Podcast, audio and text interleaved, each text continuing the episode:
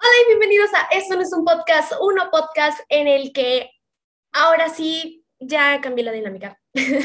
ahora sí voy a hablar sobre lo que pasa en mi cabeza justo en este momento y hace rato estaba como que pensando en esto y, y pues sí, por eso ya lo había grabado, pero el audio se escuchó súper mal porque lo grabé con esto, mm, que son los AirPods, sí. Según yo los había comprado porque se escuchaba mejor y se, el micrófono pues está pues mejorcito, pero creo que eso nomás jala en Mac y como yo no tengo Mac, pues ni modo.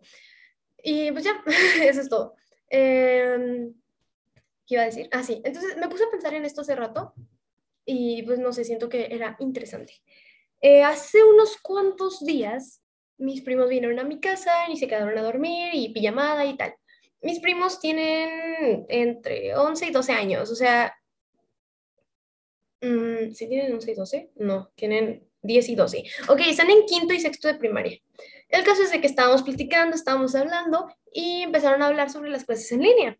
Y empezaron a decir de que no, es que odio las clases en línea. Y yo decía que yo también, o sea, me chocan las clases en línea para que existen y así. Y luego ellos, me empezaron a contar sus anécdotas con sus maestras, me empezaron a contar sus anécdotas de, de cómo, o sea, de, cómo, de qué tan crueles eran sus maestras, cómo estaban sus clases. Y yo, yo me quejaba de mis clases en línea, pero ellos son niños, son niños y sus clases están peor. O sea, no sé, yo lo pongo como que en, ajá, como que en comparación a mí no me tienen este, de que ocho horas sentada frente a la computadora. Eh, a mí me dan una hora de clase, o sea, libre, bueno, o sea, como una hora libre al día. A veces tengo hasta tres, o sea, por ejemplo, hoy nada más tuve tres clases, pero ellos tienen sus seis, ocho clases todos los días, con diez minutos de recreo. ¿Qué, qué tortura? O sea, el estar frente a la computadora seis, ocho horas al día sin, sin poder convivir con otros humanos, o sea, como que ellos solitos, y luego encima los, sí los obligan como que a peinarse, que el uniforme y así, ok, bueno, creo que eso lo comprendo, a mí no, no, no, no me ponen uniforme, este, pero sí es como, wow, o sea, que qué crueldad, no sé, o sea, esto no se hace. Y luego empezaron a contar como sus anécdotas este, de pues cómo eran sus maestras y que, que, que sí tenían como maestras más, más buenas, pero que había otras maestras que, que no, dices que se, se, me fue el internet y no alcancé a escuchar la página. No, este, como, como, no sé, no, como tú debiste haberme dicho y que, ponen, que poner atención y que no sé qué. Y también me contaron otra anécdota que a una amiga de una de mis primas, o compañera, no sé, este, o compañero, no me acuerdo qué era. Eh, sus papás trabajan y pues este niño se quedaba como que solo en, pues en su casa tomando clases. Entonces, pues que, que se le fue el internet y pues no tenía como que sus papás como para avisarle a la maestra que se le fue el internet y que no sé qué. Y luego la maestra fue de que, ah, sí, eh, no, como que se, pues, como que, o sea, se fue el internet, pues no le, no le pudo avisar a la maestra, como que no, o sea, no tenía como un celular con datos como para poder, este, mandarle un mensaje a la maestra o algo. Y y pues la maestra, como que una vez que ya se, se logró conectar otra vez, le dijo, no, es que mis, o sea, como que iban a hacer una actividad, no sé. Y le dijo, no, mis, es que se me fue el internet, no estaban mis papás y que no sé qué. Como que una situación comprensible, ¿sabes? Y, y luego como que la maestra dijo, no, es que si tus papás no están, que no sé qué, debieron haber, que no, debiste haberme avisado, que no se te fue el internet. Y es como que, ¿cómo te va a avisar si se le fue el internet? Y no sé, como que cero y nula confianza en sus, en sus alumnos. O sea, a mí se me ha ido el internet así en plan de que se me acabó el plan de datos, que, que, se, que se fue la computadora, o sea, se, se fue el internet. Y yo después de las horas sí puedo mandar un correo a los maestros, si me piden evidencia en plan de que no, pues de que muéstrame la evidencia de que no había internet y va, o sea, pero, pero estos, estos niños no, por ejemplo, una vez a mi hermano este, fuimos a un viaje y, y pues era un viaje de trabajo de, por, de mis padres y... Mm, ¿Y qué? ok, él tenía examen, como que nos fuimos, nos fuimos un lunes en la tarde, este, porque pues ya habíamos terminado nuestras clases que eran en línea y nosotros todavía el día siguiente íbamos a seguir en carretera. Eh, yo en martes, o sea, yo desde el lunes avisé a la prepa de que, oigan, este, no voy a poder ir, o sea, al menos las primeras dos clases porque estamos en carretera y que no sé qué, y me dijeron, ah, sí, o sea, no, no hay problema, o sea, nos avisaste con tiempo. Y los maestros de la escuela, mi hermano está en secundaria, en la secundaria mi hermano le dijeron a mi hermano, ¿cómo no vas a poder presentar el examen? Pero tú no vas manejando, ¿sí? Es como, ¿por? O sea, tan crueles son las escuelas ahorita, o sea, mi hermano lo único que pidió fue como que, déjenme llegar a mi casa para poder hacer el examen y me, o sea, si me pueden aplicar el examen a otra hora. Que normalmente eso hacen cuando un niño se va de viaje, incluso en presenciales, o sea, un niño se va de viaje es como que, ah, sí, este, sí, viaje, ush, este, ah, Simón, no hay problema, lo contestas después. Pero a mi hermano fue como que, ah, sí, pero tú no vas manejando, entonces sí lo puedes contestar.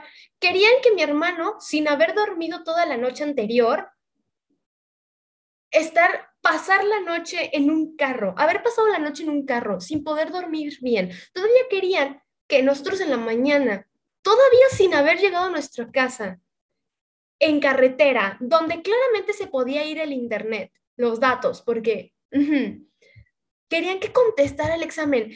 Eso me puso a pensar y, y mis primos este, y mi hermano están en escuela, en escuela privada, no es escuela pública.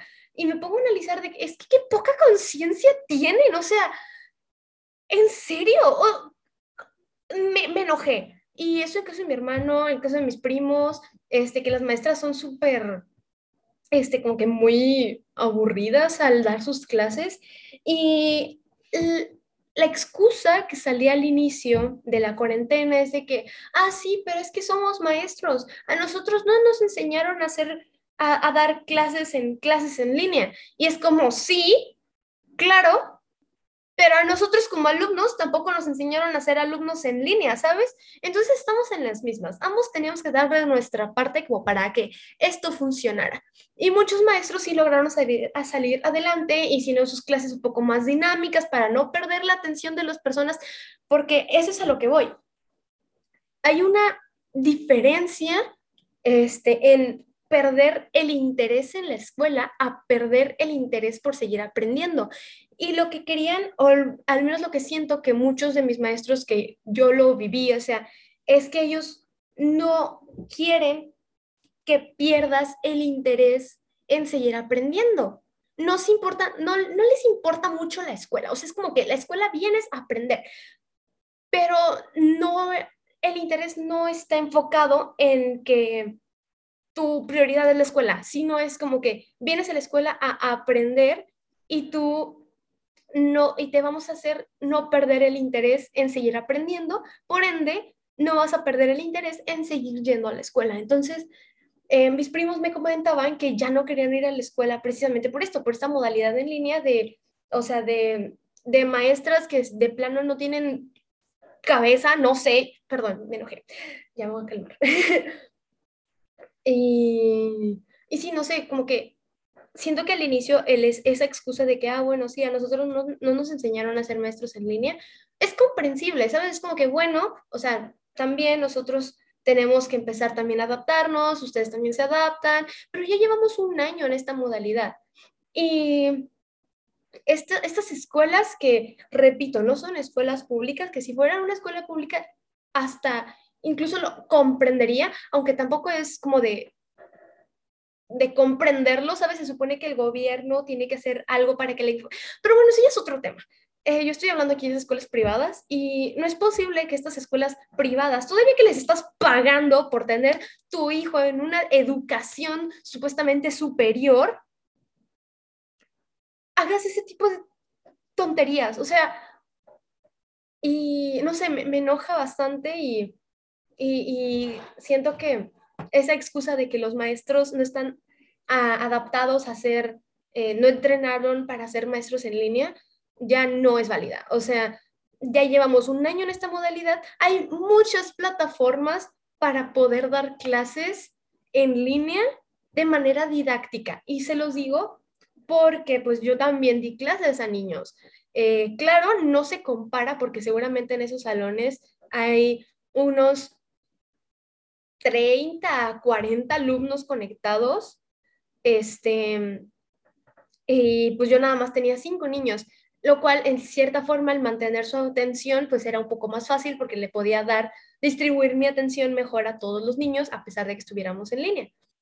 Y aún así era complicado y yo no tengo esa experiencia. Sí, tú, sí fui maestra en presencial, pero en línea pues también me tocó aprenderle y hay bastantes programas, este, hay bastantes juegos, hay bastantes, este, hay, hay bastantes plataformas como lo son Kahoot, como lo son no conozco otra, pero había otra de un globito que luego la busco bien, este, que estaba bien cool esa aplicación, me acuerdo, era como una, una página en la que tú, en la que esa página tenía como distintos jueguitos y esos jueguitos eran como que programables, por así decirlo, y tú los, o sea, eran como editables, o sea, eran como plantillas de juegos y tú les podías poner palabras o números o conceptos, o sea, había uno de que, como de relacionar concepto con definición y como que tú los podías editar, o sea, en serio estaban muy interesantes y pues, por ejemplo, para clases de español, clases de biología, clases de geografía, ya hablando de niños que estos conceptos son este, pues normalmente conceptos que alguien se tiene que aprender, este, sí, o sea, se pueden utilizar y estas, estas plataformas existen, nada más es que busques en internet juegos para dar clases en línea. Eso es todo.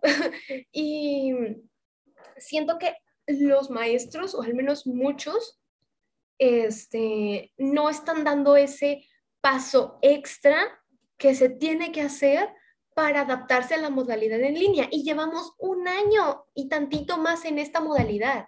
Un año. Y sé que para las escuelas públicas el, y para la educación pues del gobierno es un poco más complicado, que claro, hay soluciones que yo he pensado, pero no sé, como que no sé si serían posibles, pero hablando de la educación de las escuelas privadas, que se supone que estás pagando extra por tener a tu hijo en un lugar donde le van a enseñar, entre comillas, mejor, si se me hace, pues, mm, como que algo está faltando ahí. Y, y sí, entonces hay muchas maneras en las que los eh, que los maestros pueden no perder la atención de los niños y siento yo, no digo que todos, pero sí, al menos los que mencioné ahorita que les tocaron a mis primos, pues no están dando ese pasito extra y hace que los niños empiecen a perder el interés en la escuela. Que repito, hay una diferencia enorme entre perder el interés en la escuela y perder el interés en seguir aprendiendo. Y siento que un maestro lo que tiene que hacer es no dejar que sus, que sus, eh, iba a decir clientes, que estoy pensando, que sus estudiantes, que sus alumnos no pierdan el interés en seguir aprendiendo y seguir metiendo como que pequeños conceptos, seguir causando esa curiosidad en los niños, que es lo que normalmente los, los, eh, los resalta, ¿no? Que cuando uno es niño es curioso, quiere estar aprendiendo de todo y al menos uno como maestro, uno como persona, yo convivo, pues les digo, con mis primos, tengo hermanos menores, tenemos que hacer esa pequeña, gran, tenemos que dar ese pequeño granito de arena a que los niños quieran seguir aprendiendo y que no pierdan ese, esa curiosidad, porque luego ya de grandes unos piensan que ya lo saben todo, ya, ya no puedo saber más, no puedo eh, aprender ya nada más y se quedan encerrados en una burbuja de pensamientos y no, la cosa está aquí en seguir cambiando y pues, este, qué mejor que enseñárselo a, los niños, ¿no? Y pues sí, eh, quiero también dar como el caso de Mark Zuckerberg, que pues todo el mundo lo sabe, de que eh, pues él creó Facebook, él dejó la escuela, él dejó la universidad, pero dejó la universidad porque perdió el interés en la escuela, pero no perdió el interés en seguir aprendiendo y en seguir viendo maneras de cómo evolucionar dicha aplicación. Y pues ahorita Mark Zuckerberg, a pesar de toda la controversia, que si se roban los datos y que no sé qué, ajá, en sí no le está yendo mal y e, está joven el, el chavo, ¿no? Entonces, todo está en, en nunca perder esa, esa curiosidad y si se la podemos transmitir a los niños muchísimo mejor y también para nosotros mismos tener siempre activa la curiosidad y estar metiendo pues eso a los niños. Eh, si son maestros, si alguien de aquí me escucha y es maestro, eh, hay muchos, muchos, muchos programas en internet para eh, muchos videos y pues supongo que ha de haber cursos para no perder el interés de los niños en clases en línea. Los pueden tomar, hay unos que a lo mejor cuestan, hay otros que les juro que son gratis, que les digo, yo estuve, les digo esta aplicación, no, no era una aplicación, era una página web y eso estaba muy interesante, la intenté aplicar para, mis, para mi curso de verano, pero yo, o sea, yo no la, este, no, no la usé, utilicé otras plataformas, utilicé otros juegos, pero, pero, pero sí, quizás deberíamos como maestros también evolucionar nuestra manera de aprendizaje y saber no perder la curiosidad de nuestros estudiantes. Y eso es todo. Creo que fue un gran podcast. Creo que en este, en este video, bueno, en este, o sea, sí, en esta grabación me estoy explayando más que en el anterior. Este, y eso. Muchas gracias. No olviden seguirme en mis redes sociales. Eh, arroba eli.exe en Instagram y arroba ae.lli en TikTok. Y hasta la próxima.